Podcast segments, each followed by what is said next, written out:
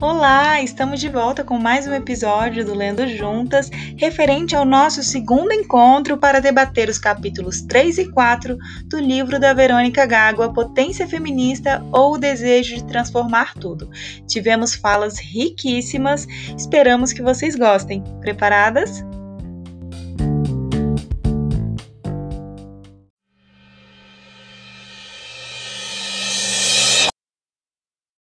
É, bom, para quem não me conhece, sou a Camila, sou do, do Juntas, do PSOL, socióloga, professora. E o Lendo Juntas, ele acontece uma vez por mês. E a gente começou lendo o livro da Verônica Gago é, no, no, nosso último encontro, e hoje a gente vai discutir o capítulo 3 e 4. Mas não sou eu que vou conduzir, é a Sil, maravilhosa, que vai conduzir a discussão de hoje. Tenho certeza que vai ser muito enriquecedora. Silvânia, com você. Se apresenta e joia. pode meter bronca. Tá joia. Oi, gente, eu sou Silvânia. Eu tô no Juntas desde 2019. Eu vim pelo Lendo Juntas também. Então, essa é uma via de acesso bem comum aqui no nosso grupo. A gente chega por um livro e acaba ficando, e você faz outras atividades, e a gente se envolve, a gente se conhece. Então, acho que é uma, é uma via bem legal para a gente conhecer e conhecer um pouco também da formação feminista, né? Porque esse grupo também se propõe a dar uma formação feminista para os seus membros, para as suas membros, né? Então, isso é bem legal, isso é bem importante. Então, juntas, me pediu para fazer a apresentação de dois capítulos, do capítulo 3 e do capítulo 4, do livro da Verônica Gago. Então, o que, que o Juntas não me pede, né? Sorrindo, que eu não faço sorrindo também, né? Então, vamos lá. Eu fiz um resumo para a gente poder debater. E assim, é bem difícil você fazer resumo de um livro de uma pessoa feminista, né? De um livro tão estruturado, de um livro tão elaborado e de um livro que traz tantos exemplos. E esse livro é um livro bem ele é dinâmico e ele também ele é provocador. Ele é um livro que você lê e você fica pensando, nossa, isso aqui como é que é isso na minha realidade? Como é que é isso no meu país? Como é que é isso aqui no meu ambiente? Então, é um livro bem provocador. E o que, que eu vou fazer agora? Eu vou fazer, acho que é um menu degustação. Eu vou oferecer para vocês algumas coisas que me incomodaram, que me inquietaram, na verdade, no livro. Então, eu vou pincelar. E isso eu quero que traga gosto para quem não leu ainda, procurar ler depois. Que seja só assim, um petisco, para estimular quem não leu a ler. E quem leu, quem sabe, né, lê o capítulo de novo, os dois capítulos. Bom, o capítulo 3, o título dele é Corpo Território, o corpo como campo de batalha. Acho que só esse título aí a gente já ficava num debate de horas, né? Porque ela apresenta o corpo como um campo de batalha. E é isso que é o nosso corpo, né? Isso que é o corpo feminino. Então, ela parte desse conceito de corpo a partir de três teóricas. É a Maria Mies, a Verônica Benhold e a Cláudia von Weinhoff. Meu alemão aqui é péssimo, viu? E elas fazem uma reflexão do corpo das mulheres como colônia. São territórios de saqueio dos quais se extrai riqueza por meio da violência. Isso é muito importante. Essa analogia que elas fazem do corpo das mulheres como território, e não qualquer território, mas um território de colônia, um território a ser invadido, um território que, que teve as suas riquezas usurpadas. Então, ela coloca é, isso, essa analogia entre corpo feminino e colônia, conecta com que o capital explora como recurso grátis no trabalho doméstico, no trabalho camponês e no trabalho de quem mora nas periferias da cidade. Então, ela vai explicar essa exploração é simultaneamente colonial e hétero para patriarcal. Isso é bem importante. Ela coloca essas duas dimensões, a produtiva e a reprodutiva, como uma relação de subordinação. E é essa relação de subordinação que subordina também o corpo das mulheres. A hipótese central para Verônica Gago é que a domesticação e a colonização elas são inseparáveis. Não existe colonização sem domesticação. E não existe domesticação sem a colonização. Aí ela cita um estudo de Miss que fala na subordinação das mulheres, da natureza das colônias, da natureza e das colônias como lema da civilização. Então, a civilização ela tem como lema a subordinação, tanto das mulheres como das colônias, como o Brasil, América Latina, quanto da natureza. Aí ela coloca que surge uma necessidade de uma leitura trans, nacional impulsionada pelo movimento feminista. Dessa forma, a inversão feminista da domesticação e da colonização aponta para a pergunta sobre quais práticas são capazes de despatriarcalizar e descolonizar o aqui e o agora. Então, ela coloca em xeque quais são essas práticas, de que maneira a gente pode despatriarcalizar e descolonizar o momento presente. Tá? Pelo lutam contra o desmatamento e esses movimentos, na sua maioria, são liderados pelas mulheres. E é daí que surge a ideia do corpo como território.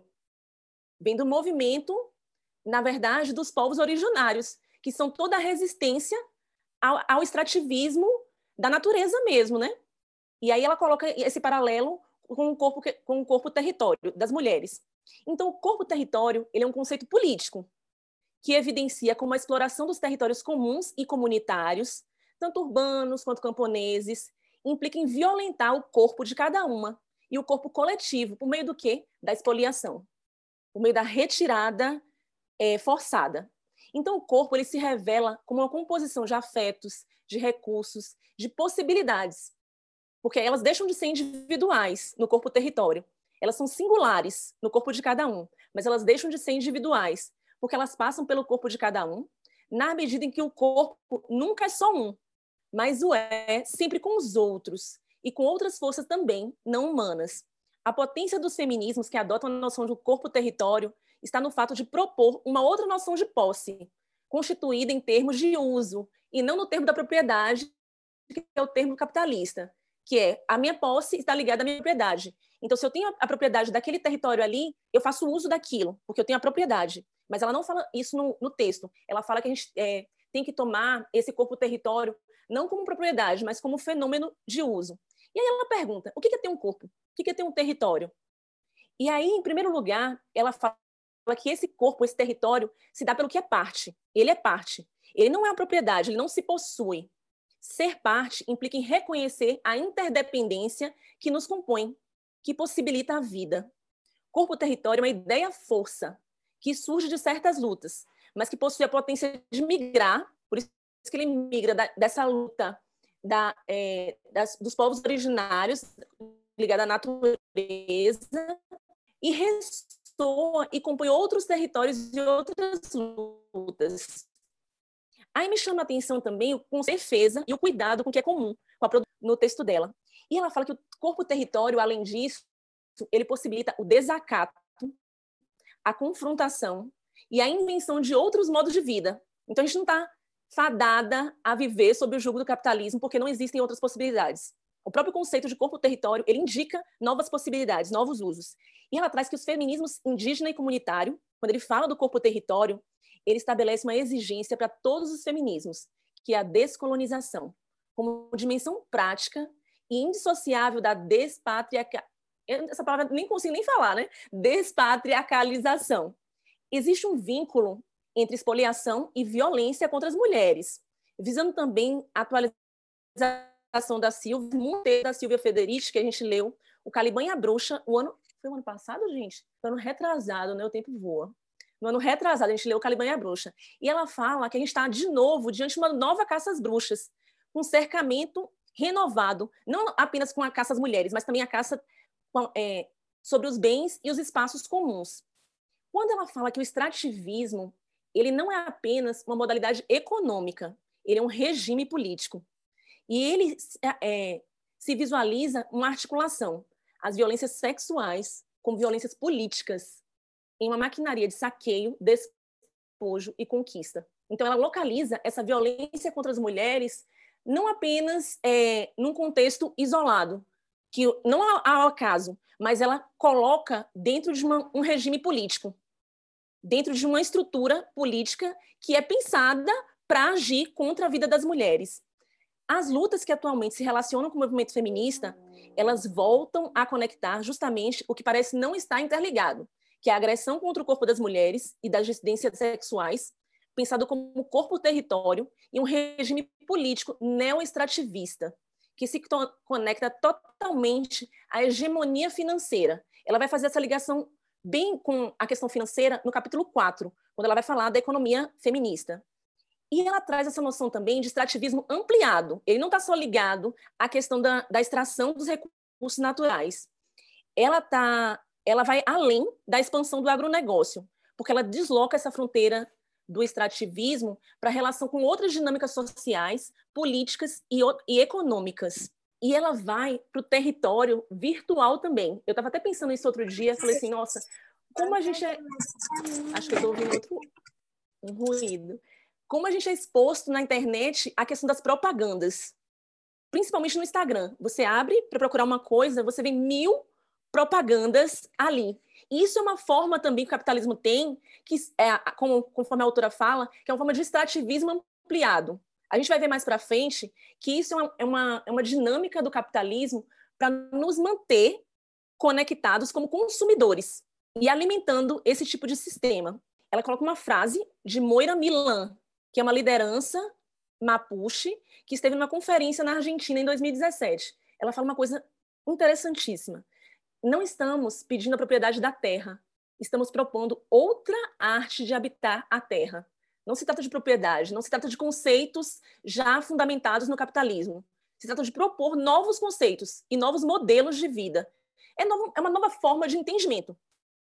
É romper, na verdade, com todo o paradigma de conhecimento que a gente teve até o dia de hoje. Então, isso é muito interessante. E aí ela avança para a questão do aborto. Essa é uma questão central no texto dela. Ela coloca que o corpo-território, o tópico de, que fala sobre o aborto, é porque o debate do aborto ele se nutre desse conceito de corpo-território e porque essa noção de corpo-território se tornou operativa ou com potência de nomear sobre o debate do aborto. Então, ela fala que é, ela constata que não há forma de governo que não pressuponha de maneira intrínseca a subordinação das mulheres. É o pressuposto que entrou em crise com a luta pelo aborto, ao superar os limites do corpo individual e do território da lei. Aí ela fala como foi a luta contra o aborto na Argentina. E uma coisa bem interessante que ela fala, que as sessões da Câmara e do Senado começam a ser transmitidas e as pessoas começam a assistir. Isso reforça não apenas a, o sentido de que eu elegi essas pessoas e as pessoas estão tramitando projetos que dizem respeito a mim. Isso se tornou pauta uh, para os discursos cotidianos também. Isso não ficou resumido apenas à questão política, no sentido estrito de política. Isso não ficou é, no sentido, isso é só desrespeito aos políticos, a questão do aborto. Não. Isso foi expandido para o direito das mulheres. Isso começou a ser discutido é, de forma ampliada na Argentina. Isso até eu fiquei até pensando, nossa, como é que a gente poderia fazer isso aqui no Brasil, né? Eu vou fazer algumas perguntas para a gente motivar o debate depois. E ela fala que o debate ele superou o marco argumentativo de saúde pública e do aborto como prevenção à gravidez indesejada, dando vazão justamente a discussões sobre exploração do desejo. Então, vai muito mais do que meu corpo, minhas regras. É qual é o meu desejo por trás disso? Não é só porque eu sou mãe que eu estou gestando essa criança aqui que esse corpo é meu, eu decido pelo aborto. Não é só isso. É quais são os desejos por trás dessa questão. E aí ela fala da, da igreja, ela coloca como foi o enfrentamento na Argentina da igreja, que também é um país bastante religioso, e ela coloca que as mulheres não arredaram o pé. E ela fala que elas não, não estavam querendo apenas educação sexual para descobrir. Não, para decidir, mas para descobrir não queriam apenas contraceptivos para ser, serem usados para que não se tenha que abortar, mas para desfrutar do sexo. É um outro nível de discussão, né? Eu falei assim, nossa, quando é que a gente vai conseguir aqui no Brasil chegar a isso, né? É tanta eu falei assim, nossa, parece até que é uma fantasia, né? E que o aborto não apenas existe para não morrer, mas para decidir. Gente, isso daqui para mim foi nossa. Eu falei, gente, eu queria estar tá tá lá participando dessa história, né? Só que que bom que a gente está aqui e podendo construir a nossa, né? Inspira, nos inspirando nelas para poder construir a nossa. E outra coisa que ela fala é da importância da greve, do movimento da greve. E ela usa a greve como uma estratégia que também foi bastante é, útil e que impulsionou as discussões sobre o aborto. Em um trecho aqui, ela coloca que a conjunção entre a dinâmica de greve e a maré verde, que foi a luta pelo aborto, relacionou os modos de exploração diferencial dos corpos feminizados. Teceu-se uma chave de inteligibilidade entre trabalho não remunerado, que a questão aí ampliou, e o mal remunerado, e os abortos. Eles fizeram um paralelo entre trabalho não remunerado, qual é o papel da mulher na sociedade, e os abortos, caros ou inseguros, as formas de precarização de nossas vidas, os modos de controle em nome da democracia do mercado de trabalho e da tutela eclesiástica sobre o desejo e a decisão autônoma. Então, ela extrapola. Ela fala: nossa, isso aqui, o aborto é o resultado, mas o que está por trás desse resultado? Quais são as questões que estão por trás? Quais são as questões que dominam e realmente subjugam as mulheres que estão por trás do ato de abortar? Tem outras questões por trás. E aí o corpo ele se torna território com uma espacialidade contraposta ao confinamento doméstico. Ela também traz esse tema do confinamento doméstico. Saímos do confinamento doméstico construindo outros territórios domésticos que não obrigam ao trabalho gratuito, não reconhecido, e que não exigem promessa de fidelidade ao marido proprietário. Isso é bem interessante. Tomamos as ruas, que é o, o parte do movimento de greve mesmo, e delas fazemos uma casa feminista. A rua como casa feminista não mais o local privado da residência. Porque o doméstico deve se manter como privado. O corpo território ele expressa nosso desacato à distribuição política, sensível, econômica e discursiva da geometria patriarcal público-privada, que tem duplo na distinção entre o social e o político. Não tem essa distinção entre social e político. É, tem um marco feminista antigo que fala né, que o privado é político, o privado também é público, e o, e o público é político. E ela é, fala uma parte importante quando ela fala da, da ditadura, e ela fala da, das filhas da, da ditadura na Argentina, que na verdade dizem que não, que não é, essa história de não existir violência dentro de casa não é verdade, que elas também sofriam violência dentro de casa. Então, é, a estrutura patriarcal, os tentáculos dela não são espalhados só para fora de casa. A violência não é só para fora de casa. A violência também é dentro de casa. E ela fala do posicionamento dessas mulheres, filhas de militares, na época, que se posicionaram contra seus pais. Né? São ex-filhas, que ela coloca em alguns termos. E outra coisa que ela fala, no capítulo 3 ainda, ela termina né, o capítulo 3 falando que os corpos não são mera matéria orgânica, ratificando a questão do território. Mas a vida é um fenômeno não orgânico, presença do virtual no atual, ou seja, potência. E nisso ela faz uma ligação com o que é trabalho e com o que é trabalho não remunerado, porque essa questão da potência ela é bastante explorada, ainda mais hoje em dia pelo capitalismo, porque você não precisa estar empregado, você precisa contrair uma dívida. E você contraindo uma dívida, você tem a perspectiva de trabalho. Então isso trata-se da potência da vida. E essa potência vital que ela coloca que é trocada por dinheiro. E a história ela não termina né, com um relato de como o capital consegue capturar as invenções sociais e fazê-las jogar a seu favor. Isso fala da questão da existência do comando do extrativismo ampliado. No capítulo 4, ela fala de economia feminista, exploração e extração. Bom, a Verônica coloca que a economia feminista é a que permite compreender as formas específicas na sociedade capitalista, contabilizar as atividades realizadas. Isso se deve a um segundo objetivo da economia feminista, que consiste em desacatar, subverter e transformar a ordem capitalista colonial e patriarcal.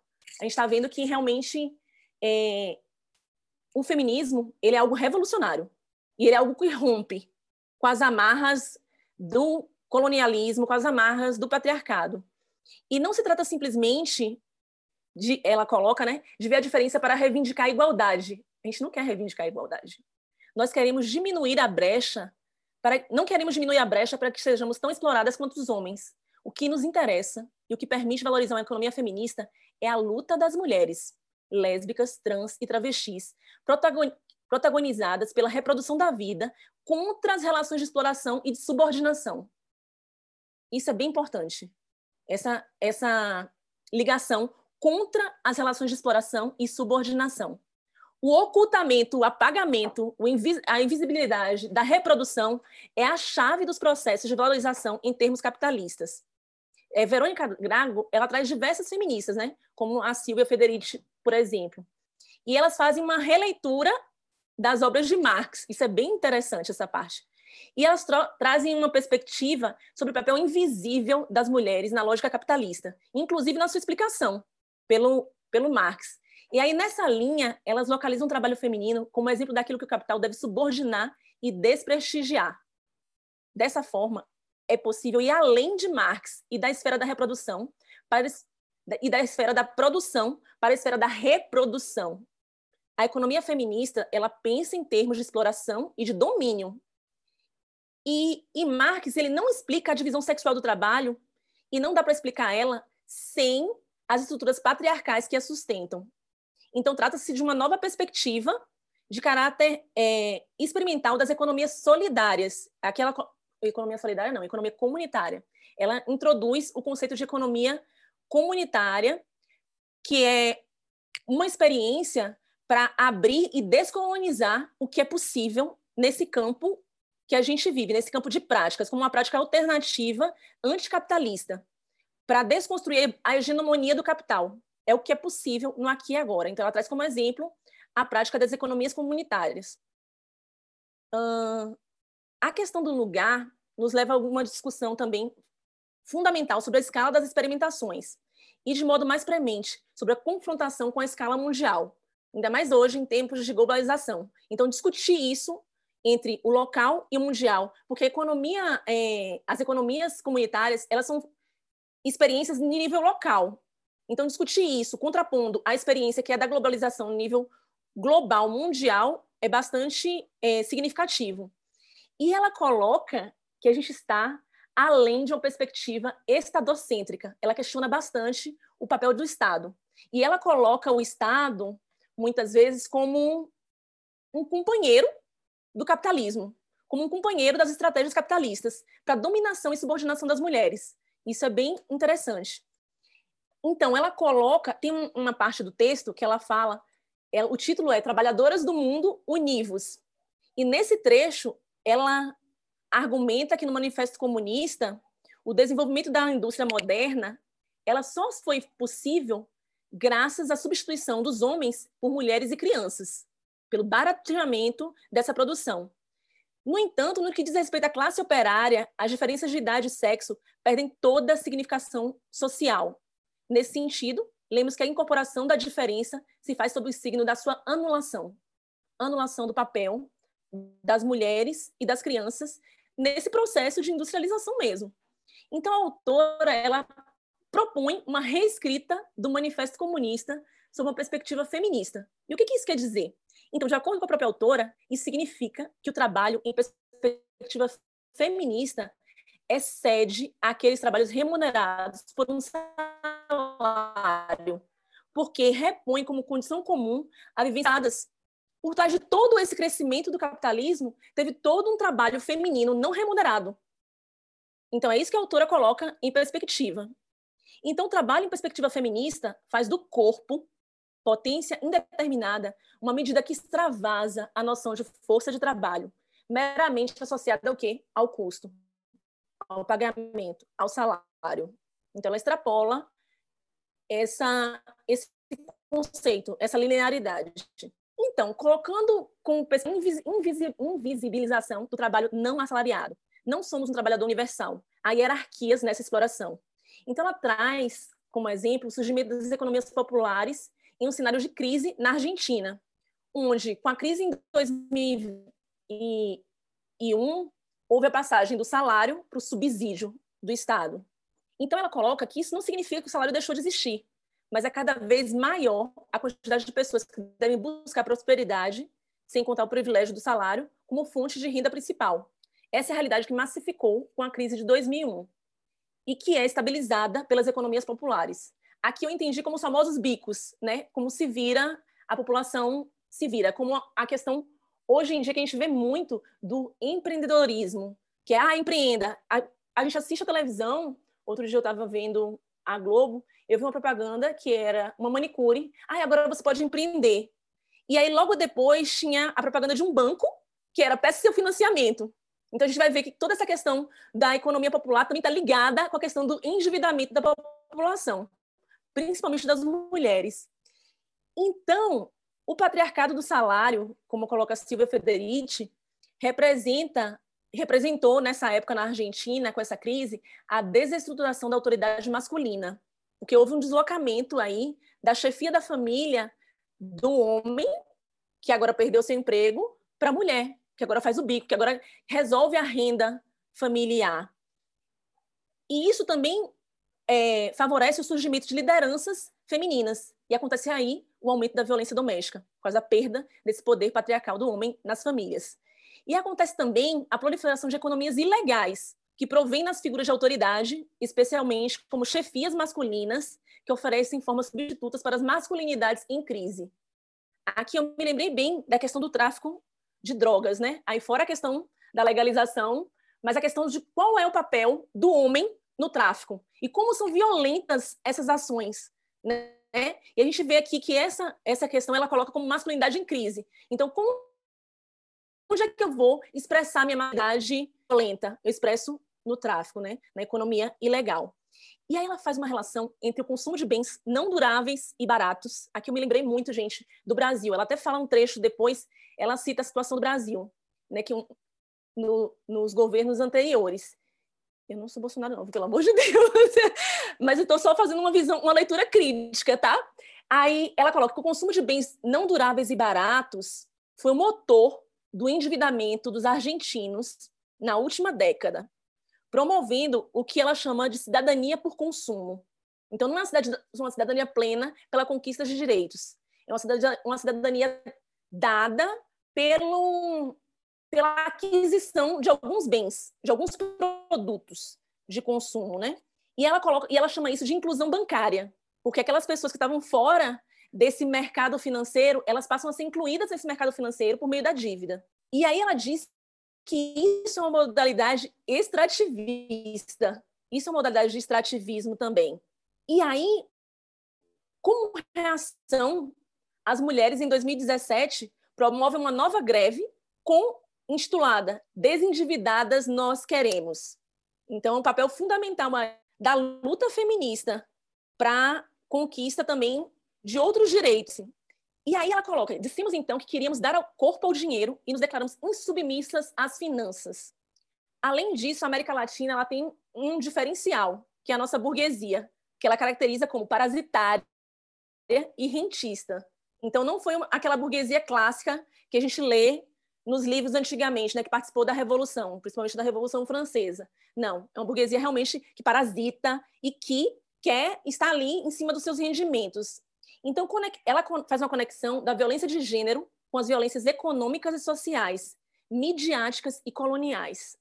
Então, com isso, estamos construindo um feminismo que impulsiona uma crítica ao capitalismo. Não existe, para ela, uma crítica ao patriarcado sem ser uma crítica ao capitalismo. É como se fosse um monstro e duas cabeças ali. Uma cabeça é o patriarcado e a outra cabeça é o capitalismo. E eu colocaria né, a cabeça do racismo também. E ela evidencia a racionalidade das conexões que vinculam a exploração no âmbito do, tra do trabalho à implosão de violência misógina dentro do lar. Então, ela faz uma interligação. Ela fala: o mundo do trabalho não é dissociado da violência que ocorre dentro de casa. Ao mesmo tempo, o Estado ele funciona como uma garantia para os setores supostamente excluídos, incluindo-os através do consumo, e também habilita a conexão veloz com as economias informais, ilegais e populares, ela coloca aqui o, papel do Estado como é, facilitador desse endividamento das populações mais vulneráveis. E ela cita um trecho aqui de uma pesquisadora chamada Nina Madsen, e ela fala que ela questiona o discurso da formação de uma nova classe média no Brasil durante os governos progressistas. Ela argumenta que o acesso a maiores níveis de consumo por uma porção importante da população foi sustentado pelo endividamento massivo dos lares e pela superexploração do trabalho não remunerado das mulheres. E aí vem a questão: qual a relação entre a dívida, como economia de obediência, e a crise da família heteropatriarcal? No entanto, o endividamento dos assalariados ele é só uma lente, um prisma, que permite ver o modo de funcionamento em geral da dívida como um dispositivo privilegiado de extração de valor no capitalismo contemporâneo, ressaltando características chaves, a compulsão por trabalho de todo tipo causado pela dívida. Então, ela coloca que as pessoas, por causa da dívida, começam a aceitar qualquer tipo de trabalho para poder pagar aquela dívida. E nisso, mesmo que você não esteja, não esteja trabalhando agora, você está à procura de trabalho, porque você tem uma dívida a pagar. Então, ela coloca isso como é, uma, uma estratégia mesmo do capitalismo para você ficar vinculado mesmo ao sistema. E aí, ela chama de novo a atenção para a greve como uma ferramenta feminista, prática, radical contra o neoliberalismo. Isso é bem interessante que ela coloca. E ela, outra coisa que ela faz é a ligação com a casa das mulheres é a rua. A casa feminina não é mais o espaço privado. A casa feminina é a rua. E aí, voltando à questão do endividamento, ela fala uma coisa bem importante que eu lembrei do governo atual. Ela fala que o endividamento generalizado ele amortiza a crise. Eu pensava o contrário, eu pensava que ele gerava a crise, que as pessoas ficavam, nossa, agora eu estou endividada, vou ficar angustiada. Não. Ela amortiza a crise. Por quê? Porque ela faz com que cada um perceba de maneira individual, com um problema individual, o aumento das tarifas e ocupa o seu tempo em trabalhar cada vez mais por menos dinheiro. Que a Rosa ela oferece vários elementos para lidar com esse extrativismo. Que a gente está vendo que ela está falando do corpo-território, então ela está fazendo sempre esse paralelo do corpo com o território, da extração que o capitalismo faz da potência de vida das mulheres.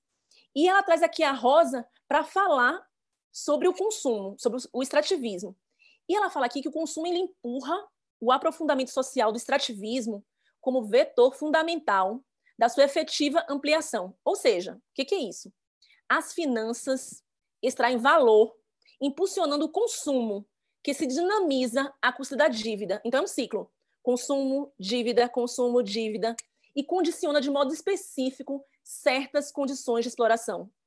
Por isso, o consumo se transforma em campo de batalha estratégico, porque é ali que as finanças recuperam seus fluxos de dinheiro para a realização da mercadoria e porque ali se torna presente a obrigação futura, que é de pagar a dívida e contrair novas dívidas.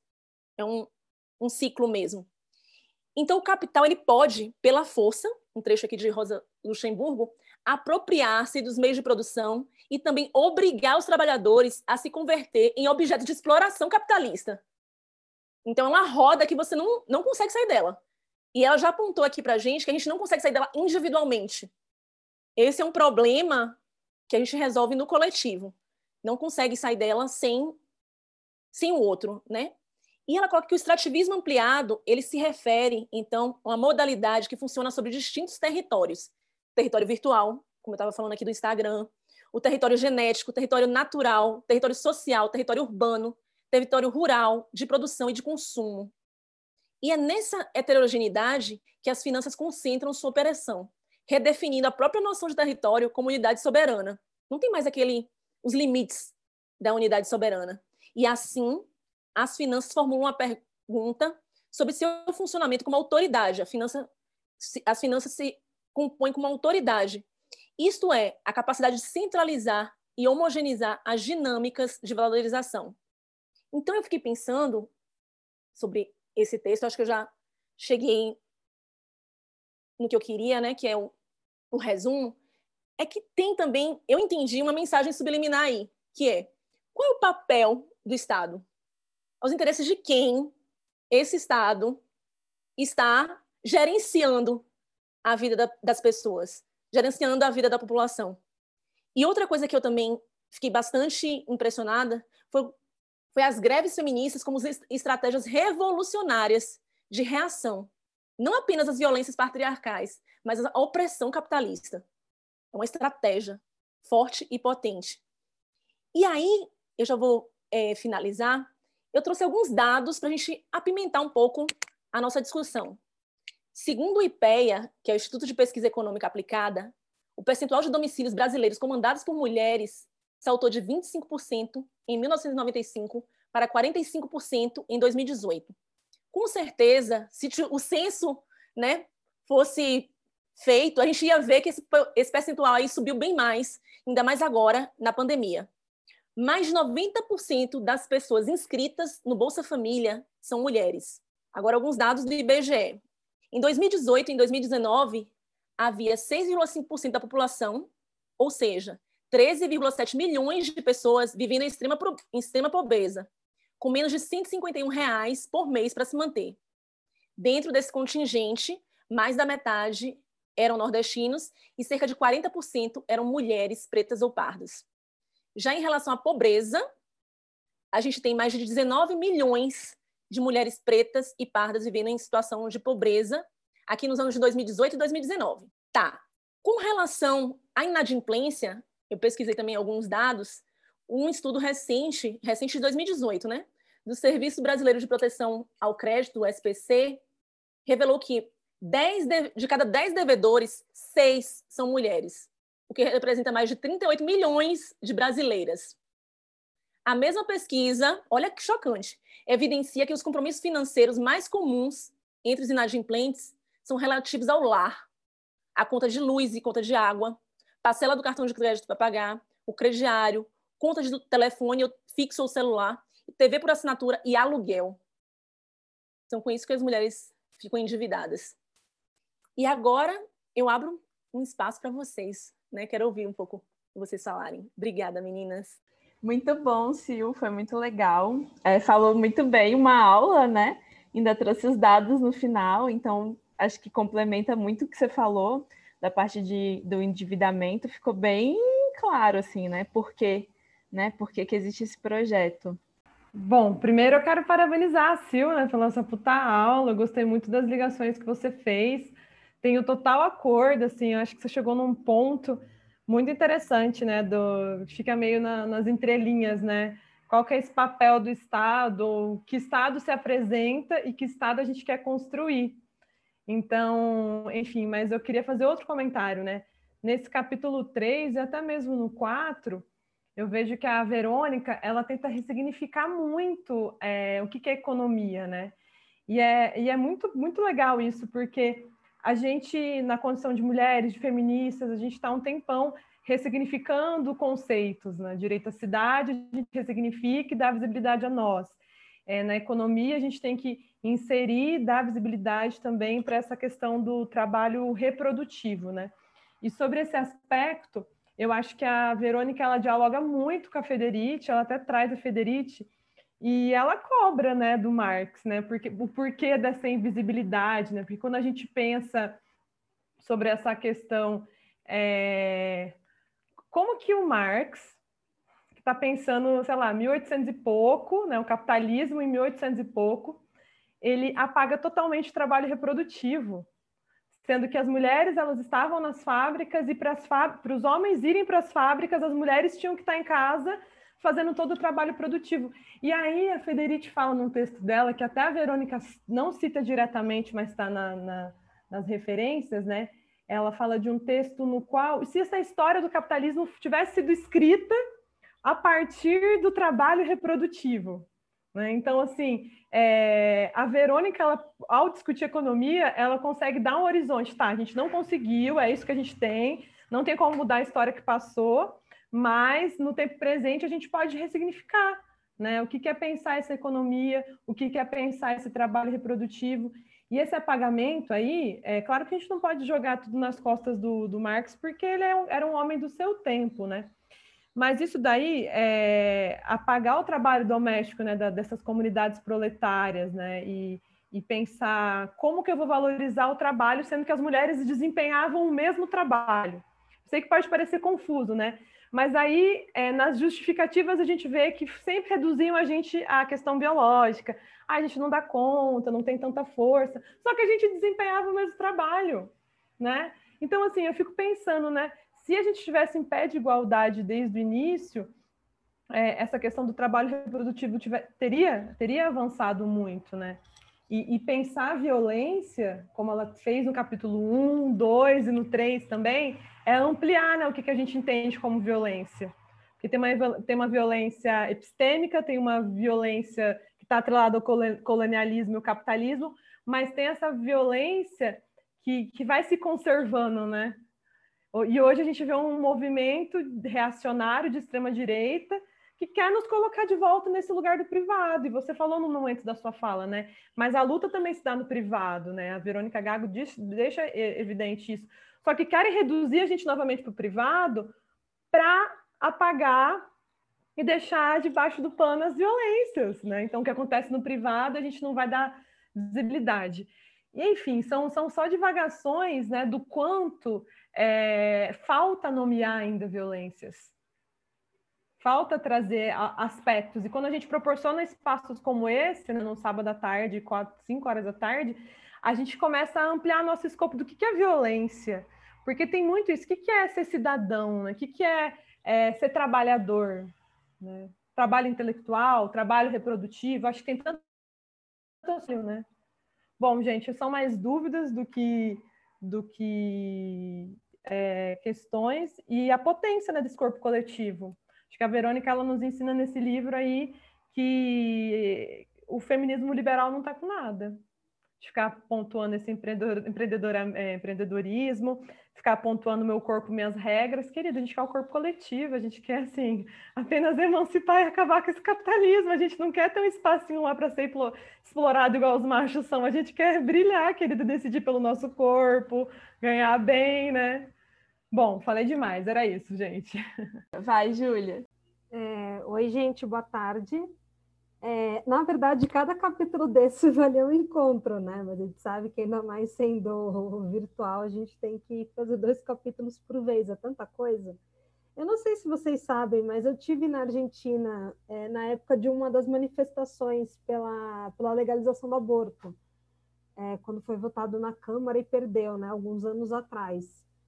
E era impressionante porque quando ela descreve a, a, tomada das ruas, né, porque aí acontecia, estava né, lá a votação, o movimento já estava contra né, o projeto, como estava se dando, enfim, não estava querendo fazer concessões, então queria, que, que tinha muita... É, é, tinha muita certeza da própria força né, do movimento feminista, então elas foram muito firmes nas reivindicações de como elas queriam um projeto, e aí tanto que, enfim, né, é, naquela vez não passou, mas as ruas é, em volta da, do que é a Câmara, né, do que é o Congresso Nacional na Argentina, é uma cena que eu nunca vou esquecer na minha vida, porque parecia uma cidade de mulheres, eram milhões de mulheres é, enchendo, assim, várias, é, vários quarteirões, era uma tomada das mulheres da rua, e era muito impressionante aquela força, eu fico assim,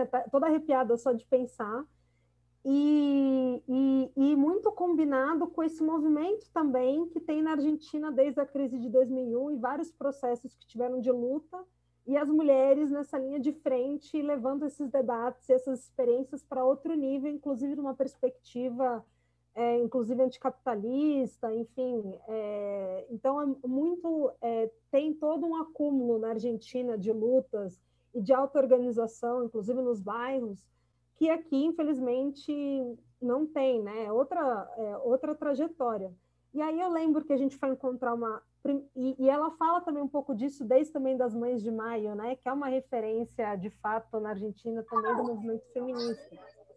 E aí é, a gente foi encontrar uma, uma senhora que é militante histórica também do movimento trotskista, é, enfim, argentino, e, a, e ela chamou a gente para tomar um café num hotel que tinha sido, que entrou em falência há algum tempo por conta dessas crises econômicas lá, e aí os trabalhadores é, tomaram aqueles, aquele espaço e criaram uma auto-organização, a autogestão daquele hotel. Então ele era, como é, tem a fábrica que a gente sabe em Campinas, né? Assim, lá tem muitos exemplos assim é, de auto-organização de lugares que os trabalhadores se organizam. E lá era um hotel que tinha que tinha virado tipo embaixo aí tem um restaurante, um café e aquilo virou uma coisa de autogestão, enfim, depois da falência desse hotel. Então, assim, é, lendo o livro, você vai vendo assim, que tem muitas experiências assim, ela fala muito dessa experiência é, nos bairros, né? Principalmente quando teve um desemprego em massa, né? Precarização, enfim. Então, assim, é, é, muito interessante, porque de fato é outra visão de cidade se ela é tomada pelas mulheres, né? Outra é uma, assim, parecia isso, uma cidade das mulheres, todas as mulheres na rua, é, de várias gerações, desde mais velhas, muitas meninas também. Então, assim, é um movimento muito impressionante que eu acho que ajuda a entender um pouco é, esse nível de consciência também que tem no movimento feminista na Argentina e na Argentina como um todo também, né? E como o movimento de feminista também foi um é, um, ampliou, né, cana, é, catalisou é, esses debates, né, e como tinha vários outros elementos sendo discutidos também, é, e como né, a legalização do aborto era o movimento principal, mas como tem outros debates ali que estavam rolando e com tanta profundidade, enfim, então isso é bastante interessante. É, um outro tema que eu queria colocar é sobre a questão do trabalho reprodutivo produtivo, né? Porque quando se faz uma greve de mulheres, hoje as mulheres não estão só no âmbito da, no, do trabalho reprodutivo, né? Elas também são elas também estão no mercado de trabalho, então elas têm uma dupla, tripla jornada. Se as mulheres param, é, não é só uma paralisação do trabalho reprodutivo. Ela, se realmente as mulheres trabalhadoras também param, tem impacto grande também no, no, tema da produção, né? Porque as mulheres também hoje são maioria no mercado de trabalho, ainda que na pandemia, exatamente por conta da própria do trabalho reprodutivo, de cuidado, é, enfim, que a pandemia também é, né, desse âmbito doméstico que a pandemia também aprofundou, as mulheres, por exemplo, no Brasil teve um retrocesso histórico da participação no mercado de trabalho. Ainda assim, a gente é muito presente no mercado de trabalho, é, no trabalho informal, enfim, nos trabalhos precarizados. Então, é, eu acho que as mulheres hoje elas têm um, uma, uma centralidade grande. Se, se você faz uma greve de mulheres completa, é, você paralisa, inclusive, também setores da, da produção, né? Então, isso tem impacto enorme para o capitalismo. E a última coisa que eu queria falar sobre endividamento é que é muito interessante né, ela trazer essa experiência dos governos progressistas e dessa cidadania pelo consumo, né? que é um pouco do que a gente vivenciou no Brasil e, e vive ainda, como a, a, a Sil falou muito bem, e eu acho que isso coloca muito a necessidade de, num programa anticapitalista, ter um enfrentamento muito direto ao capital financeiro, né? ao rentismo, a, enfim, né? aos bancos, porque é, um, é uma das coisas é, que hoje coloca, de fato, também a classe trabalhadora, os 99%, o endividamento ele é generalizado, e ele é uma das formas mais importantes hoje de, de, de tentar fazer é, essa, essa contenção de crise, mas que vai aprofundando cada vez mais as contradições. Né? Então, tem esse aspecto que a Sil falou é, de subjetivo, né, tanto do endividamento quanto do, do tema do empreendedorismo. Claro que a gente não é contra políticas de empreendedorismo, mas a gente sabe que essa ideologia do empreendedorismo como saída para a crise também coloca as pessoas muito com uma culpabilização individual, né? E isso vai aprofundando também as crises dentro do próprio capitalismo e também tem esse elemento da, da individualização. Então, acho que esse é um tema importante. É, infelizmente, é, é, um tema que ainda na esquerda é um pouco é, polêmico, né? Porque é isso, no Brasil a gente teve essa nova classe média que não teve ganhos de direitos sociais é, tão robustos foi mais pela via do consumo e do, do, aquecimento da economia, né, pelo crédito, e que, enfim, continua isso até hoje, que eu acho que é um, é um ponto bastante importante da esquerda, né, é, ter como elemento central do programa esse combate é, ao capital especulativo e rentista, né, que coloca as famílias cada vez numa situação é, pior e, de muita vulnerabilidade, né? Então, é, eu acho que esse é um ponto central que eu acho que, é, que, que acaba afetando a maior parte da população hoje é a questão da dívida, né? Então, acho que esse é um tema muito importante que ela coloca aí também no, no debate. Luísa vai falar. Ela tá com a cara de que vai falar. Pode ir, Lu. Já ia colocando aqui no chat. Natália, como é que tá meu microfone? Tá, tá rapidinho, gente. Não, então, é, eu achei excelente a apresentação da Sil, assim, tá muito de parabéns. Acho de verdade, assim, sensacional. Fechando meu WhatsApp, Gabi. É, é, as contribuições das, das demais também foram ótimas. É, eu não estruturei muito bem a fala, mas eu não queria deixar de comentar algumas coisas que, assim, de fato, esse livro, ele não é, como eu falei no, nosso último encontro, né? Ele não é um livro facinho, assim, de ler, é, mas que algumas coisas me, me ressaltaram, enfim, a partir das falas de vocês também, que eu queria comentar, né? Aí, começando pelo final da fala da Sil, que ela coloca a questão de a quem serve o Estado, né?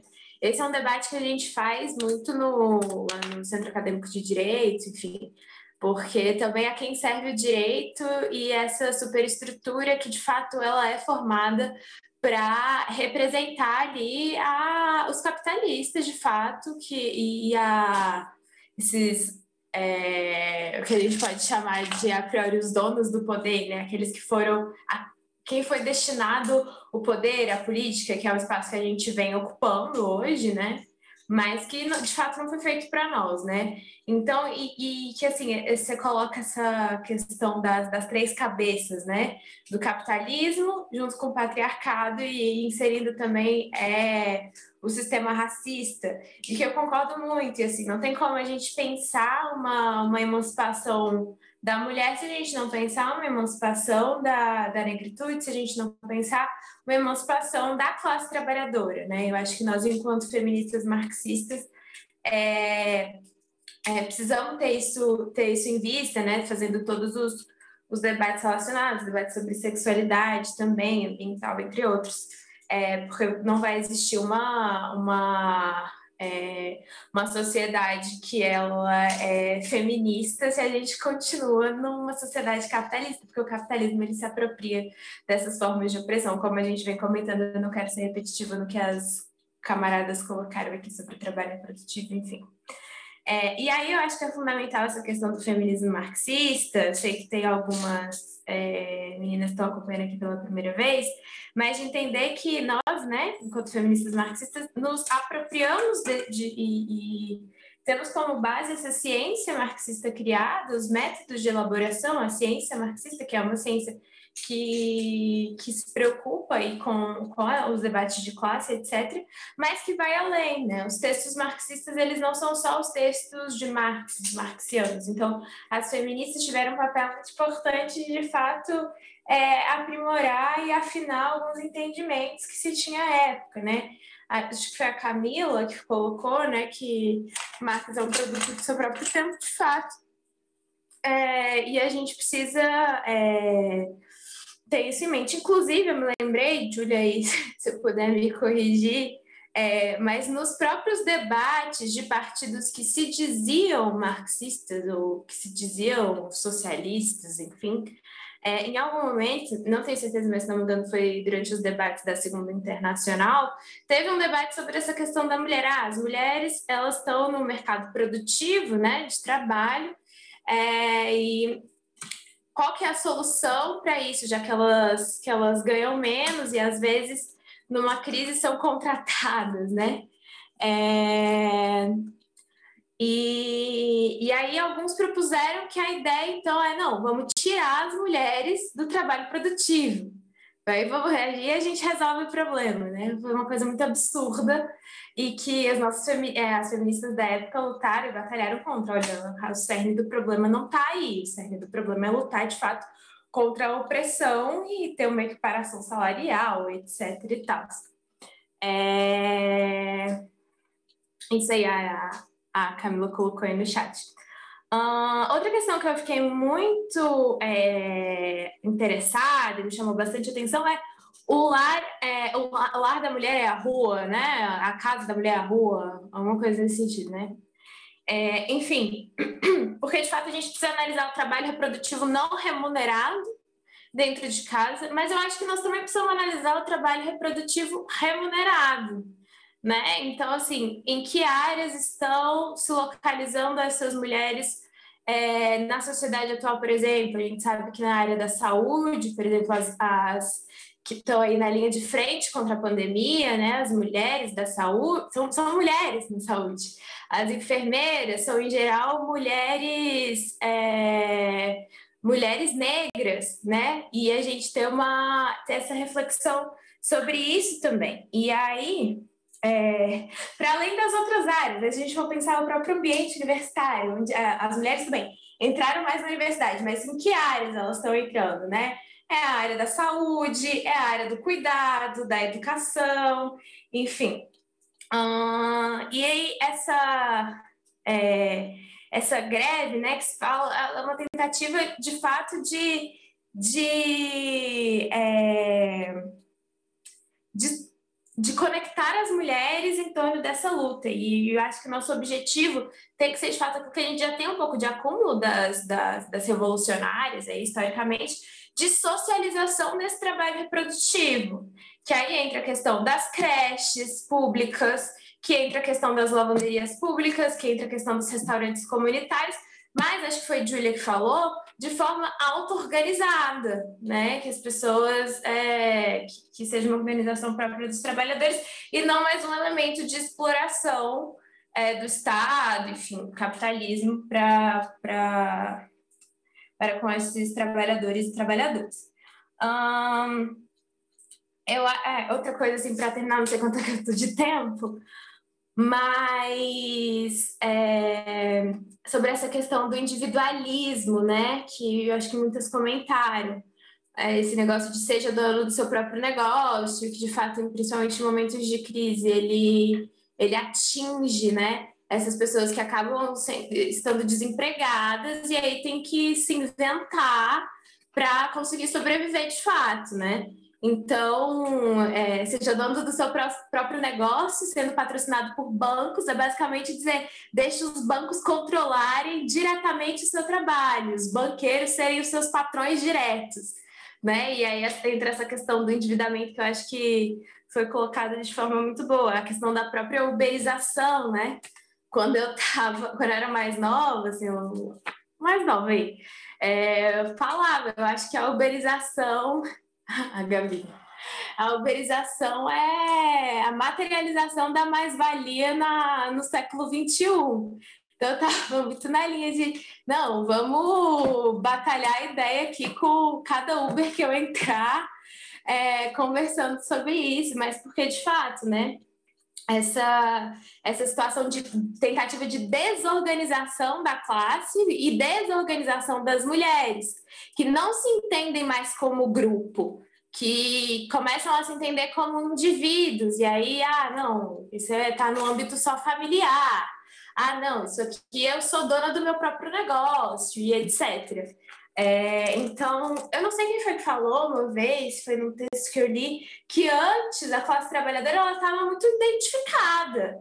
Por exemplo, é, os trabalhadores de uma fábrica, eles estavam lá todos vestidos, uniformizados, e aí tinha um sentimento de, de pertencimento e de igual muito mais forte. E hoje existe, de fato, uma tentativa, inclusive da burguesia, de fazer com que esse. Gente, não é possível, não sei, eu tô, tô falando aqui, eu vou falar, até não mandarem parar. É, da própria burguesia é, de desconectar a, a, a classe trabalhadora, porque de fato é, só nessa conectividade, né? Acho que a Sil coloca isso, é que a gente tem nessa luta coletiva, é que a gente tem a possibilidade de emancipação, né? Então, assim, acho que é muito importante a gente analisar a situação das feministas é, na Argentina, é, mas também fazendo um, um, assim, uma, uma análise da nossa situação no Brasil, né? Por óbvio, nós estamos numa situação bastante diferente do que tem na Argentina hoje. Mas o que é que nós conseguimos construir? Eu tendo a acreditar, inclusive, que algumas parte da. Principalmente no, nos capítulos 1 e 2, né, que a gente debateu no último encontro, que esse próprio tempo que você leva debatendo sobre é, a sua questão, reunindo com outras mulheres, seja espaços como esses nossos do Lendo Junto, já são espaços que a gente deixa de produzir para o capitalismo e passa a ter uma autoconsciência é, coletiva que, que fomenta modificações. Enfim, gente, acho que eu divaguei aqui um pouco, mas é isso. Boa, Lu. Vai, Camila. Camila Ligabo. Seu microfone tá, tá ligado. Camila. Desculpa. Oi, gente, boa tarde. Confesso que eu não li os capítulos, mas acredito que o menu degustação, os petiscos e as falas também que vieram depois foram muito completas. Vou ler com certeza essa semana, que terei mais tempo.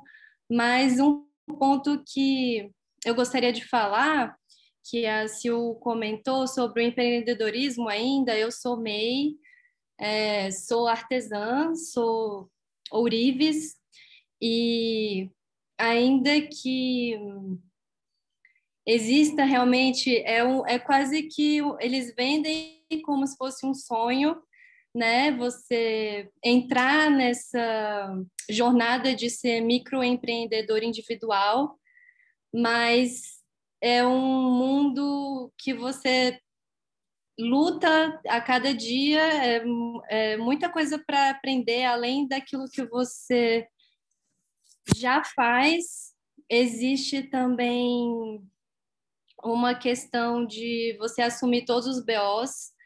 Não, você não tem uma instituição que está te apoiando, mesmo que seja para te explorar, né?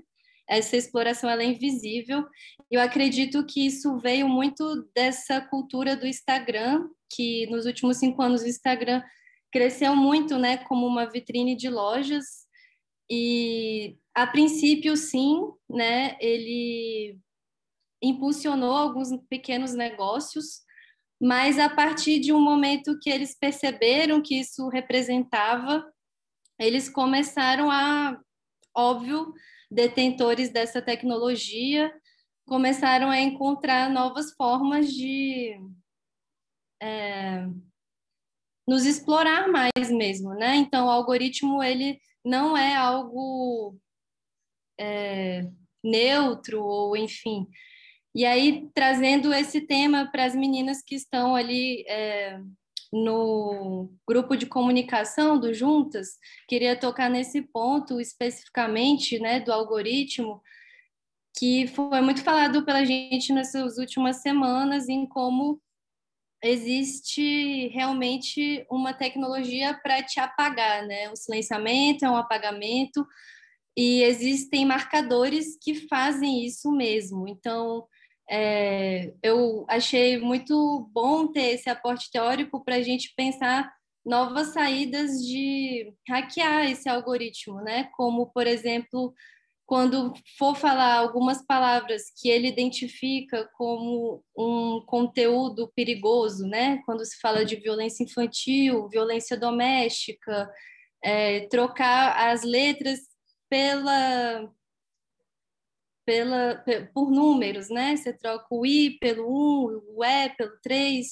são formas de hackear o algoritmo. Eu acho que enquanto lendo juntas, a gente faz parte, né, de um, como a Silvia falou no começo, é como se fosse um pedaço que cresce, né, para o todo do juntas. Eu acho que eu queria aproveitar esse momento para a gente pensar em formas de hackear esse algoritmo. É isso. Para fortalecer mesmo enquanto discurso. Muito grata, gente. Vai, Tati. Pensando, eu falo, não falo, falo, não falo. não, é.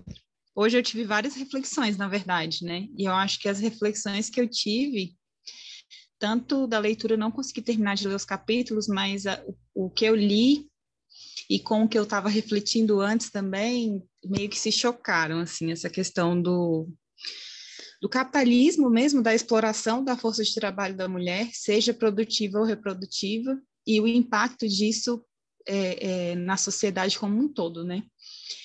No sistema econômico como um todo. Então, quando a gente começa a refletir essas situações, a gente percebe, como a Sil falou muito bem, né? A questão do trabalho informal é liderado por mulheres. Então, eu comecei a refletir nessa questão dos direitos das mulheres no Brasil. E se a gente for parar para analisar essa, o, o, o trabalho, por exemplo, das empregadas domésticas. Elas só foram ter direitos trabalhistas em 2015. Então, é assustador, sabe? É assustador. Então, quando a gente fala de precarização do trabalho, quando a gente fala de uberização, e aí eu penso nas empregadas domésticas. Olha quantos anos nós demoramos para conseguir conquistar direitos trabalhistas para os empregados domésticos. E aí eu fiquei refletindo um pouco sobre isso, pensando também na questão desse contexto histórico, né? Porque todos os discursos, eles foram introduzidos na história do Brasil, esses discursos relacionados a direitos da mulher ou condenatórios ao aborto, por exemplo, eles foram inseridos na época da colonização. Então, assim, se a gente for analisar a, a, a legislação atual, eu pensando como advogada, né, e, e, e analisando algumas leituras que eu fiz em relação a direitos das mulheres, é chocante, porque nós ainda seguimos princípios construídos na época da colonização, construídos, construídos pautados em, em princípios de pecado, por exemplo, de valores como um pecado da igreja. Então, assim, me trouxeram várias reflexões, assim, tanto as falas, a fala da Sil, a fala da Camila, e eu fico pensando nessa relação com o trabalho, né? O direito com o trabalho. Por que, que a gente ainda tem muito a conquistar, né? Porque a gente tem muito a conquistar. E, infelizmente, hoje, atualmente no governo Bolsonaro, nós estamos lidando com uma situação de regressão, né? É como se a gente estivesse realmente voltando à precarização, porque a intenção dos grandes empresários, dos capitalistas, de quem acumula riqueza e quem acumula lucro, é explorar cada vez mais as pessoas.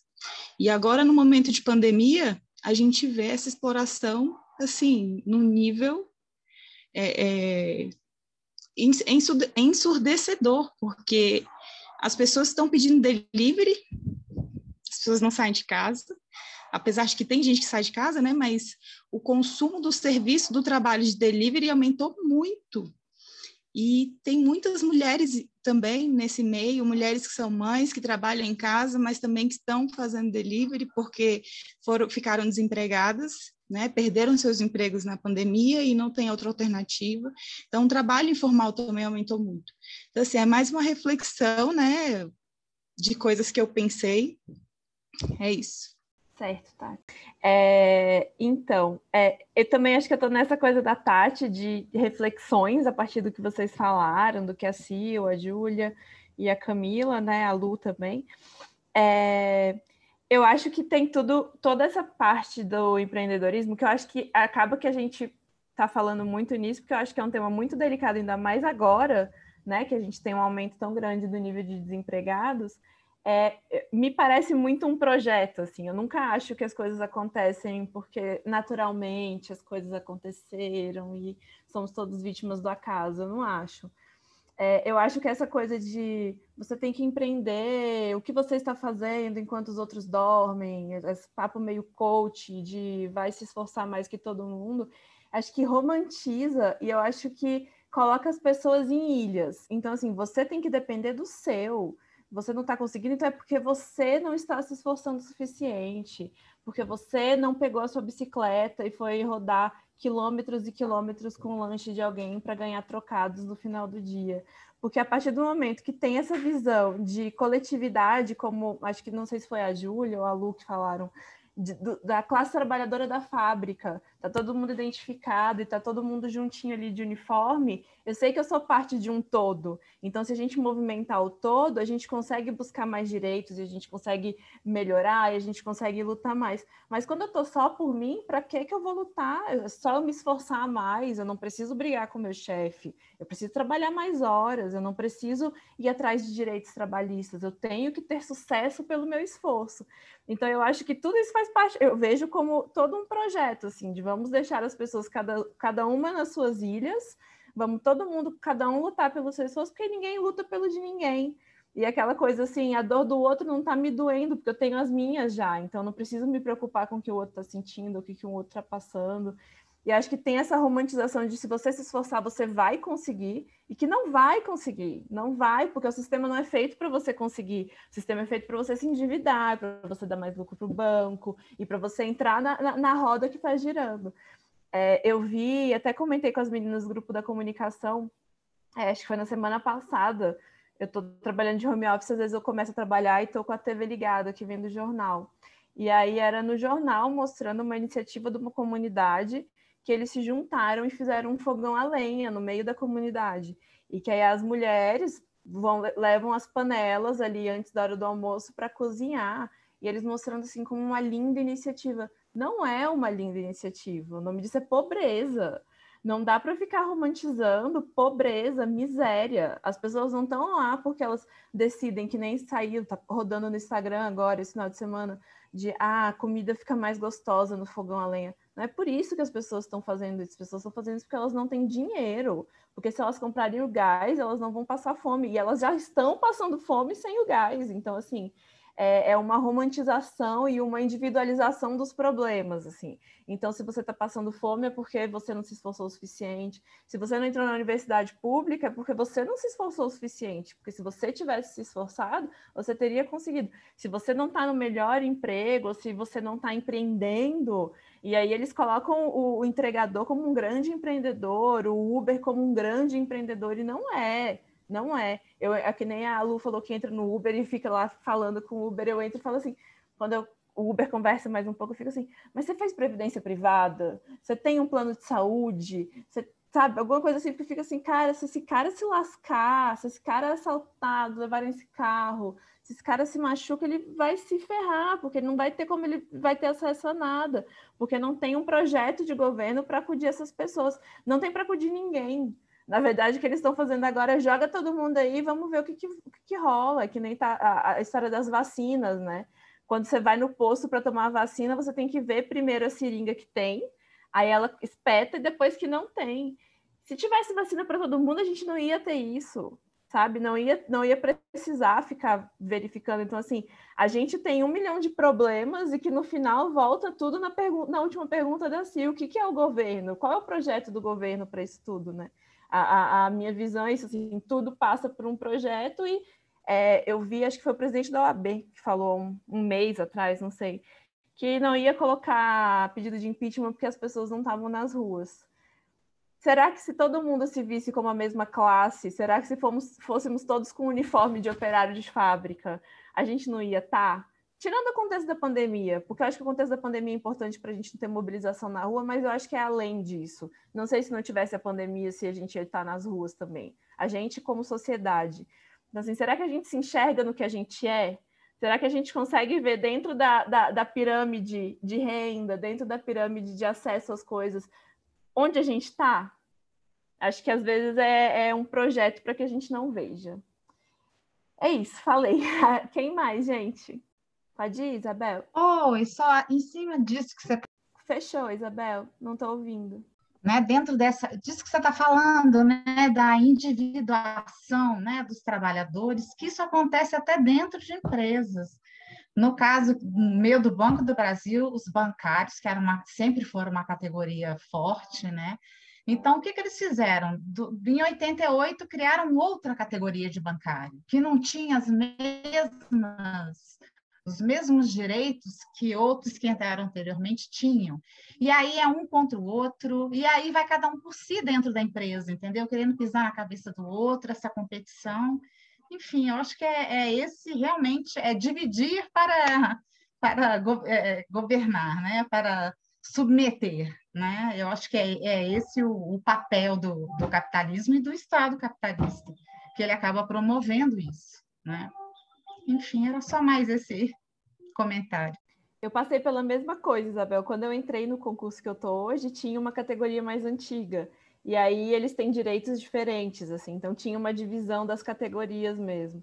E, e era engraçado, a gente no começo a gente ficava num prédio de três andares. Então, para a gente mobilizar os trabalhadores da empresa era facinho, a gente ia passando nos corredores assim, juntava todo mundo e fazia um escarcel.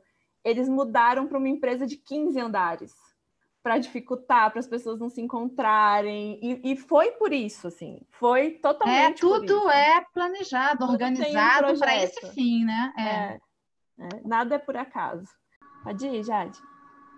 É, é só, eu estou muito contemplada pela fala de todas. Eu queria fazer só um, um ponto. É, eu, essa, essa definição que ela trouxe no, no capítulo 3 sobre o corpo território é, me fez lembrar muito sobre um texto que a gente estava vendo na comunicação é, nacional, é, reivindicando o autocuidado, da Audre Lorde. E é, porque essa noção é, essa noção do, do domínio dos nossos corpos, ela foi tomada, né, pelo pelo feminismo liberal e era uma noção que eu ainda tinha muito, mesmo estudando, né, o feminismo marxista ainda tinha muito é, muito enraizada em mim. E ler sobre é, como os nossos territórios, os nossos corpos são, são ocupados e são violentados e que a, a, essa violência ela é comum, ela é, ela é feita para todos, não é só individual, e que não adianta só o meu corpo não estar tá sofrendo essa violência, né? Eu preciso que, que todos os corpos não sofram essa violência. É, e essa coisa, a questão do autocuidado, né? Que o, que o feminismo liberal prega, né? Da gente parar e fazer rotinas de skincare, enfim, vocês sabem. É, acho que é isso, me lembrou essa, essa, esse, essa definição, me lembrou essa questão do autocuidado e que, de certa forma, o nosso autocuidado vai, ser, vai acabar sendo não só o cuidado individual, mas o cuidado da coletividade, né? O cuidado de todas as mulheres. Não todas, né? Mas que a gente consegue a, atingir. Acho que era isso. Obrigada. Esse Ai, conceito dela, oh, perdão. É, esse conceito dela de corpo, território, realmente assim é muito legal, porque é, justamente por não se tratar de um indivíduo, mas de todos, de um espaço amplo, né? Então nunca diz respeito a um só, né? É para todos, né? Então e aí você entende as várias as várias subordinações, né? As várias peraí que eu me perdi aqui. Essa, as várias é, subordinação no sentido de, de imposições né, que o sistema coloca, né, tanto nos nossos corpos, como territorial, como financeiro, né, ele acaba entrelaçando tudo isso e dá sentido para tudo isso, né? Muito legal. É difícil, né? Não é um texto simples, porque ele traz várias coisas novas e tal, mas na hora que você pega a ideia principal é muito esclarecedor, né? Assim, muito eu gostei bastante. Né? Pode ir, Giovana, fica à vontade. Oi, gente, boa tarde de novo. É, então, primeiramente eu queria agradecer, né, por estar aqui, porque, assim, quando a gente é feminista e defende isso publicamente, geralmente as pessoas mais acertam pedras do que flores, né? Então, eu nunca consegui achar, assim, um, um, um grupo onde a gente pudesse conversar sobre, né, assim, e então, assim, tô até é a primeira vez, na verdade, que eu tô com um grupo que a gente pode falar sobre isso assim abertamente. E mas assim, eu não eu não consegui ler, né, ainda os, os capítulos. Eu quis começar o livro do início, né, quando quando eu recebi o, o PDF. E ainda não cheguei nos capítulos 3 e 4, não. Mas assim, pelas falas de vocês, assim, pela pelo pela dose homeopática aqui da, de alguns pedaços do, do 3 e 4 que a Silvane trouxe para a gente, eu, eu fiquei, assim, refletindo sobre algumas coisas que eu já trazia comigo, assim, né? Dentro do, das minhas perspectivas. E uma questão que eu achei, assim, que, que eu, ultimamente eu tenho me questionado mais, né? E questionado, assim, na sociedade, é justamente essa questão do papel do Estado, né? E me surpreendeu inclusive e assim eu me abriu até um olhar mais para a importância da, da luta feminista, né? Quando teve essa fala de que assim o nosso movimento também é uma, uma arma de é, no sentido de promover outras visões sobre como esse estado atua, né? Então assim trazer novas é, ideias, né? Tipo, é porque geralmente a gente é colocado numa dicotomia de capitalismo ou socialismo e não, não existem outras alternativas, né, nem sistemas políticos, nem econômicos, e a gente vive, é, a sociedade constantemente tenta colocar a gente dentro de dicotomias, como se não houvessem novas ideias. e quando a gente vê que tem um movimento feminista promovendo novas alternativas, né, assim, outras alternativas e visões, é, ideias em relação a isso, tanto no sentido político quanto econômico, eu eu fiquei assim, eu acho que reforçou essa ideia de que a gente está transformando a luta individual cada vez mais em uma coisa coletiva, né? Então, assim, eu, eu fiquei feliz de conseguir enxergar isso, assim, a partir da fala da Silvânia, né, e dessa observação que ela fez. E, e, e, em relação a essa questão do Estado, né, ultimamente eu tenho me questionado porque eu sempre me vejo muito defendendo essa ideia de senso coletivo e que o nosso Estado, assim, de modo geral, parece que prega, né? Parece. Então, a ideia de que a gente tem que pensar sempre num bem coletivo, de que, assim, é, é uma questão de ser solidário, de ajudar quem está mais necessitado. E quando a gente vê a atuação desse Estado, na verdade, é, é uma ação de exploração em cima da vulnerabilidade dessas pessoas, né? Então, e foi estranho, inclusive, porque partiu de, de da, do questionamento de um, de um colega que é totalmente, assim, anti-Estado, né? Quase que anarquista mesmo, e, e ele, ele me questionando em relação ao Estado, e eu pensando assim, nossa, que, que Estado é esse que eu estou defendendo, né? Porque quando eu olho para o governo, eu não vejo uma representatividade. Ainda assim, acho que o coletivo, o coletivismo, né, essa ideia de coletividade não deve ser apagada. E aí, assim, a gente parece, eu me senti muitas vezes assim, é, sem saída, né? Parece que a gente não tem outra opção. E aí que, mais uma vez, me acalantou muito, assim, essa visão de que, poxa, o movimento social, né, os movimentos sociais de modo geral, é, feminismo, os movimentos estudantis, trabalhistas, eles estão trazendo uma nova perspectiva de Estado, né? Ele pressiona esse Estado. Então, é, eu só, só queria fazer esse desabafo mesmo, compartilhar aí essa ideia nesse sentido. E na questão do aborto, que eu achei interessante, que é, eu tô no curso de medicina, né? Eu tô no primeiro ano do curso. E uma coisa que eu, que assim, é, eu me deparei logo de cara, assim, a primeira matéria que a gente teve foi falando da história da medicina, né? E a gente vê que, assim, foi uma história que a gente percebe, assim, que foi evoluindo, né, claro, mas que começou com uma medicina muito primitiva, né, assim, e, e carregada de, entre aspas, assim, moralismos, né? A gente traz também aquela coisa de uma visão religiosa, por exemplo, dentro dos, da, da, dos princípios da medicina, né? E, e o que me, me deu esse estalo foi quando, na primeira matéria que eu tive do curso, eh, o professor falou sobre história da medicina e comenta sobre o juramento de Hipócrates, né? E, olha que engraçado, né? Assim, esse juramento tem várias, em vários pontos ele coloca essa questão de é, a vida está acima de tudo, né? E mas ele coloca alguns adendos, né? E um dos adendos é quando Hipócrates coloca que, ele, que o médico jamais deveria dar uma substância abortiva para uma mulher. E aí ele já corta a gente, né? Isso é tipo assim, Hipócrates é considerado o pai da medicina e o juramento que a gente faz hoje, né, que os médicos fazem hoje, se baseia muito nesse juramento de Hipócrates. Então a gente vê já dentro da própria instituição que que proveria esse espaço para a mulher, né?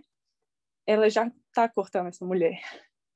E é estranho porque não era não é uma questão de ter pequenos cortes em vários sentidos, mas não foi um corte específico, né? De, de, de cancelar essa, esse grupo.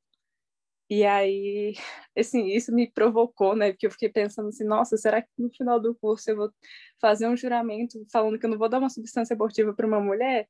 Não sei. Porque se eu, assim, eu, a, a, minha vontade é justamente de seguir na área de saúde da mulher. E eu penso assim, né? O, se a minha, a minha cliente vier me pedindo um aborto, eu vou dar as costas para essa mulher porque eu fiz um juramento que um cara prescreveu, um homem escreveu há não sei quantos anos atrás?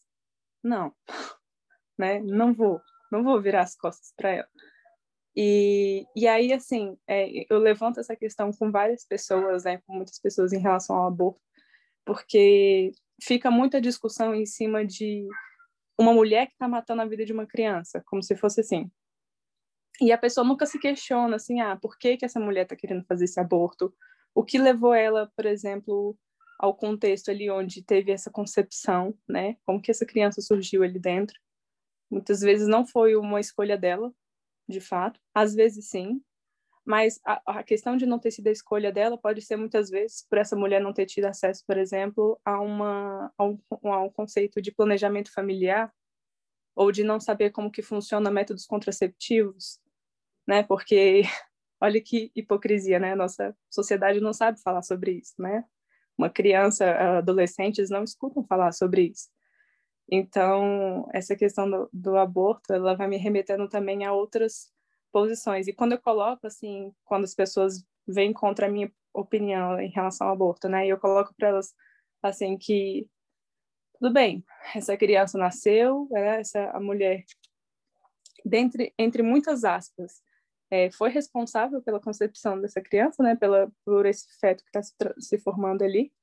Mas aí, aí só por, por causa disso você vai obrigar essa mulher a se submeter a nove meses de uma gestação é, conectada a uma criança que ela não quer ter, é, vai submeter essa criança a uma rejeição materna, a possíveis prejuízos durante a vida dessa mulher, durante a gestação e após essa gestação, por causa dessa rejeição que ela tem, fora o, a pressão que ela vai sofrer, né, por não querer essa criança e pela romantização isso não ser possível, né? Porque romantiza essa, essa, essa, relação da mãe e filho, e aí essa mulher fica como sendo, olha, você não está fazendo uma coisa humana, né?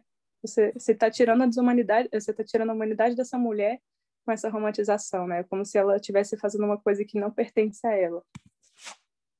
E, e aí quando, é, assim, e aí eu confesso que eu nunca vi expressamente assim uma questão de em algum texto, por exemplo, né, falando isso, né, tipo assim, que aborto não é uma questão de de obrigações, né, mas é é para é dar escolha para essa mulher.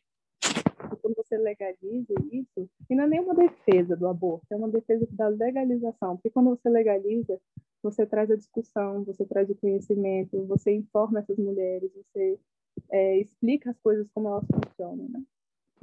E, e aí eu acho que alguém até comentou aqui, né, em relação a essa questão de você ver, é, não sei como é que foi dito, né, a literatura sobre isso, né?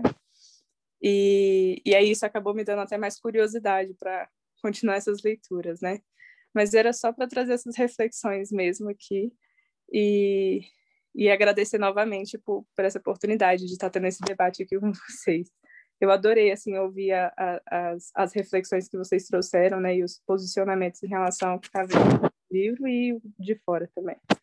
Bem-vinda, Giovana. A gente sempre troca muita ideia, assim, e todo mundo fala, fica sempre à vontade para falar. A gente gosta muito de ouvir outras percepções, cada uma tem uma vivência diferente, então é bem importante.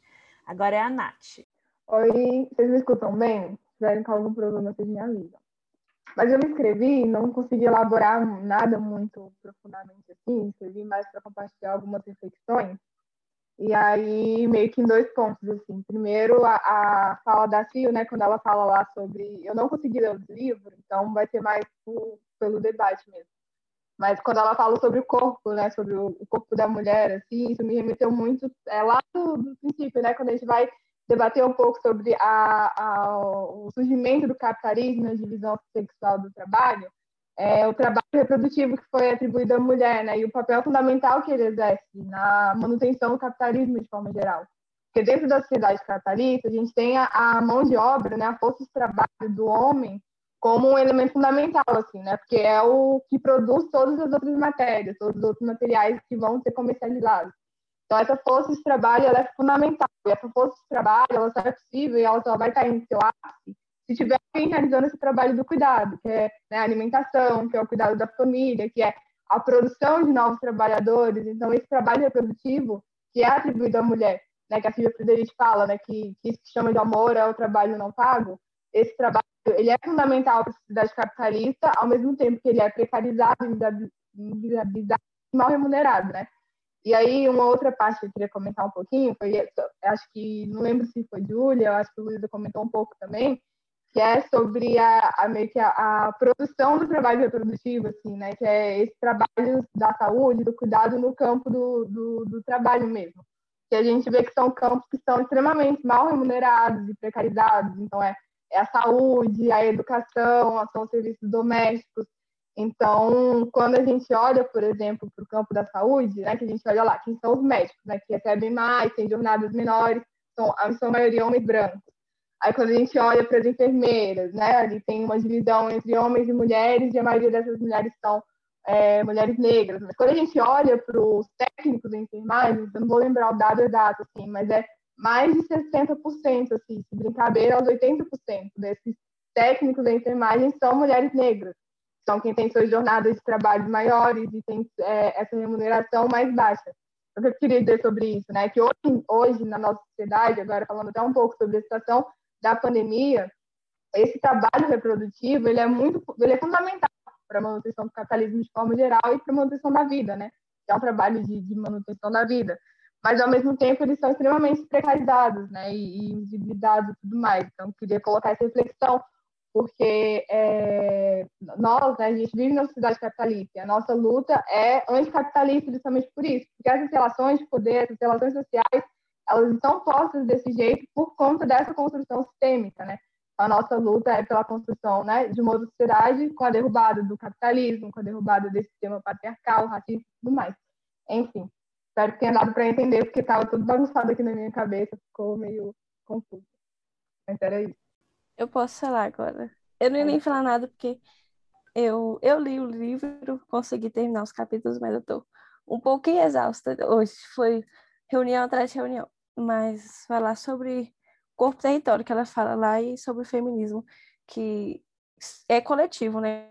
Se fosse individual, é partir por conveniência, não por ser feminista de fato. E quando a gente fala do coletivo, a gente fala, aborda a questão do aborto lembrei da menina de 10 anos que foi estuprada e, e o povo ficou lá na frente do hospital fazendo protesto para não, não abortar, que era o direito dela em si, né? E, e pensei aqui também, fui pensando várias coisas quando vocês estão falando, estou sendo muito contemplada também, que quando eu ando na rua e eu não sou assediada, isso quer dizer que é uma regra para todos nunca, isso quer dizer que eu fui a exceção de toda regra. E é isso que a gente luta, né? Pelo coletivo, não só pelo individual. É isso, fui, fui pouco bananada, mas é isso. Meninas, como não tem mais ninguém inscrito, eu vou chamar a Sil então para ela fazer uma fala de finalização aqui do nosso debate e depois a Tati tem um recadinho para a gente acabar e não saiam para a gente tirar a foto para postar. Pode ir, Sil. Bom, meninas, é, foram falas extremamente necessárias a que vocês pontuaram e várias questões, né, surgiram ali, saltaram. A questão do trabalho reprodutivo não remunerado, a questão do corpo como território, a questão que a Jade falou do autocuidado, que como o feminismo liberal mesmo captura a gente em cima dessas questões, né? E como tudo isso é mercantilizado, né? Como as nossas questões são mercantilizadas. Outra coisa também importante foi a questão do aborto. Aborto é uma pauta bem sensível e necessária do movimento feminista, na verdade, das mulheres, né? Ele extrapola o movimento feminista no conceito, né? Ali fechado, ele é um direito das mulheres e a gente vê realmente várias ameaças. A gente está numa situação de pandemia, onde, como a Júlia colocou, as famílias estão cada vez mais endividadas e essa coisa do empreendedorismo para você ter uma solução ali rápida para conseguir um dinheiro imediato a precarização do trabalho ela está totalmente associada a, como a Gabi falou, a um objetivo, a um plano de governo de pauperização da população. E quando a gente olha no contexto da pandemia, a gente pode até colocar um contexto de extermínio da população mais pobre, mais vulnerável, mais fragilizada. E para é, localizar melhor a minha fala, para exemplificar melhor, a gente teve o ministro da Economia dizendo, na verdade, um funcionário do Ministério da Economia dizendo que era melhor que os mais velhos pegassem logo o Covid e morressem, porque aí seria um impacto menor na Previdência. Né? Esse é o país que a gente vive, onde essas falas são divulgadas, são permitidas, são circuladas pela internet. E é como a Camila falou no início, o que, que é violência? Essas diversas formas de violência, elas são normalizadas, elas são postas cada dia mais na nossa vida e nós como mulheres sentimos o um impacto direto dessas violências. Às vezes a gente não consegue perceber. Às vezes é uma microviolência ali que você não consegue é, dizer, nossa, será que isso foi uma violência contra mim? Mas com certeza está tudo orquestrado num plano de subjugação das mulheres. E qual é a saída? A saída, acho que a Verônica vem apontando, né? No contundente, de forma contundente no livro, que a saída é coletiva. A saída não é individual. A saída não é cada um por si resolvendo o seu problema. A saída é um movimento coletivo. E, de novo, eu vou repetir a frase que mexeu muito comigo nessa leitura, que é a rua é a casa das mulheres. Acho que com isso eu encerro minha fala. Obrigada, gente. Obrigada a você, Sil, foi um arraso. foi muito bom. Muito obrigada por ter topado vir falar, né, apresentar para gente que tem um trabalho de estudo, né, e de depois, né, se disponibilizar e às vezes a gente fica meio nervosa. Foi muito bem. Tá todo mundo aqui no chat super elogiando, achando maravilhoso. Foi muito, muito bom mesmo. Tati, você faz a última fala, a última fala de encerramento para a gente poder fazer a foto? Faço sim. Então, meninas, é, primeiro parabenizar a Sil aí, né, já que eu tô com a palavra. Muito obrigada por esse sábado. e queria também convidar vocês, né? Eu sei que a Giovana falou que não, que não, nunca tinha participado de um grupo, então falar um pouco do Juntas, né? Que é um coletivo feminista, anticapitalista e antirracista, né? Então, assim, a gente atua é, muito em conjunto com os movimentos sociais, nas universidades, e também atuamos nesses espaços, né, de não só de, de construção juntas, mas também esse espaço aqui de formação, que é um espaço de aprendizado, que é o Lendo Juntas. Todas nós estamos aqui aprendendo juntas, então são espaços muito importantes e é, devido a isso, a gente consegue se organizar, né? Então, nosso coletivo, além desses espaços, a gente atua também em atos, então, a, todos os atos que acontecem aqui no Distrito Federal, a gente sempre está presente, na maioria das vezes a gente faz o possível para fazer uma chamada, né, para liderar em, alguns, em algumas situações, é, tem algumas intervenções também que a gente faz urbanas, com colando lambes, campanhas em combate à violência contra a mulher. Então, enfim, o Juntas ele tem diversas iniciativas e ações aí junto à sociedade, junto à comunidade do Distrito Federal, junto aos movimentos sociais. Então, quem não faz parte do Juntas e quer fazer parte do Juntas, pode mandar aqui no chat para gente. A gente tem um grupo no WhatsApp se não faz parte, viu, Giovana? Se você quiser entrar no grupo, fica super feliz, fica super à vontade, manda o seu número aqui para gente, que a gente te adiciona no grupo. E também temos o nosso Instagram, né, Gabi? Não vamos deixar de falar do Instagram, que temos uma equipe aí de cyberativistas tops, maravilhosas.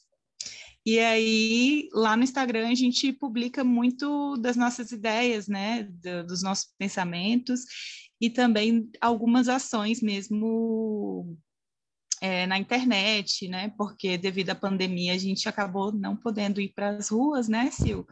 Então, como não estamos nas ruas efetivamente, a gente ocupa o espaço virtual. Então é isso. Quem não segue o Instagram do Juntas também siga lá. É isso. Obrigada. Então tá, obrigada, meninas. Daqui a mais ou menos um mês a gente tem de novo capítulo 5 e 6 dessa vez, hein? Vamos já se preparando. Já passamos da metade, guerreiras. Já passamos da metade, já passamos da metade. Sim. Tchau, meninas. Obrigada. É, a gente acaba. Beijo, meninas. Obrigada. Beijo. Beijo. Tchau, tchau. Tchau, obrigada. Beijo, tchau. Tchau, tchau.